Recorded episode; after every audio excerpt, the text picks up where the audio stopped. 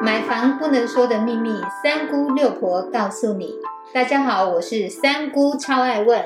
我是六婆蒋光光。买房一百问第十问：买房子哪一个坐向比较好？六婆，你可以跟我们讲吗？就是买房子，我们知道房子有东西南北向，到底是哪一个坐向是比较好的呢？其实呢，东西南北真的都不错。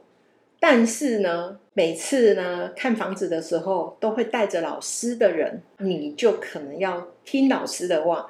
也许你要朝南，你才可以旺夫啦，才可以赚钱啊，可以生孩子啊，可以生儿子啊。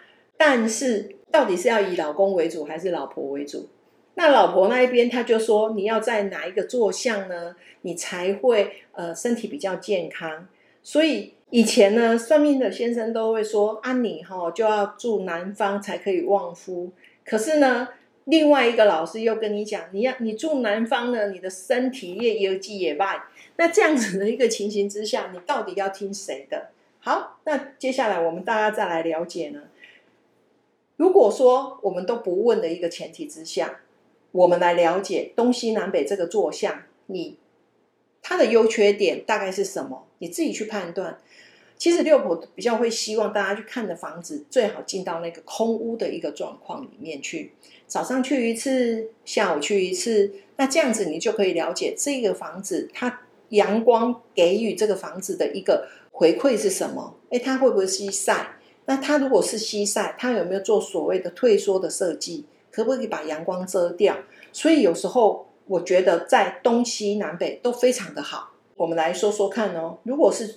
面向是东方的话，迎接你的第一道阳光就是坐东，你才可以享受得到。你只有坐向是东边，你才可以迎接到太阳给你的第一道阳光的回馈。那中午以后那就会比较凉。如果你有阳台，那非常的好，因为如果你的东向的部分刚好是呃你的后面的工作阳台，那当然你的。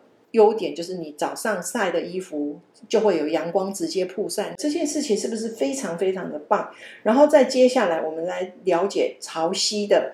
其实坐向西的话，过了中午你就要准备跟太阳公公做朋友的。室内会因为坐向的关系，阳光会直射到你的室内来，但是冬天反而会比较温暖，而且又可以欣赏太阳下山，湿气相对又比较少。但是如果它是大片玻璃的设计的话，这样子是有点热。那能不能解决呢？你其实，在玻璃的外面，如果它是一个小阳台或是遮阳的退缩的景观窗的话，我们可以在景观窗的外面，或者是我们的落地的部分的阳台前面，我们去做一个遮阳的动作。相对的，这样子事实上可以阻断很多的阳光直射的一个部分。那我们来了解一个坐南的部分。每个人都很喜欢买朝南的房子，因为它真的是冬暖夏凉。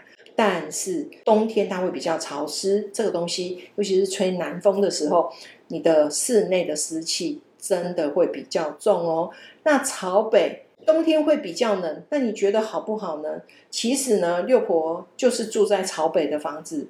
真的也不错啊，它阳光又不会直射，然后该有的阳光就是稍微微微的回馈你一点。所以呢，其实以高雄来讲，冬天的房子真的是，我觉得你说冷，它冷的天气又不会很多。所以就高雄来讲，其实六婆还蛮喜欢住朝北的房子。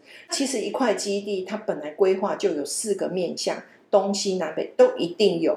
我们老祖宗给我们的生活的知识，其实每一个坐向都非常的好。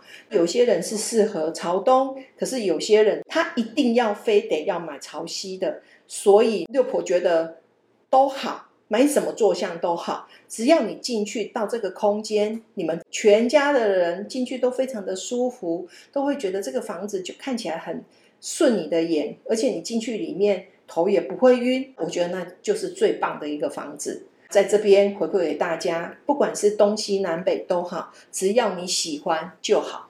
有听懂了吗？有找到适合自己的坐向的房子了吗？如果没有找到的话，可以再听一次哦。我们谢谢六婆，谢谢您的收听。如果你对收听的内容有不了解的地方，欢迎在下面留言，六婆讲光光将会为您解答哦。我们下回见，拜拜，拜拜。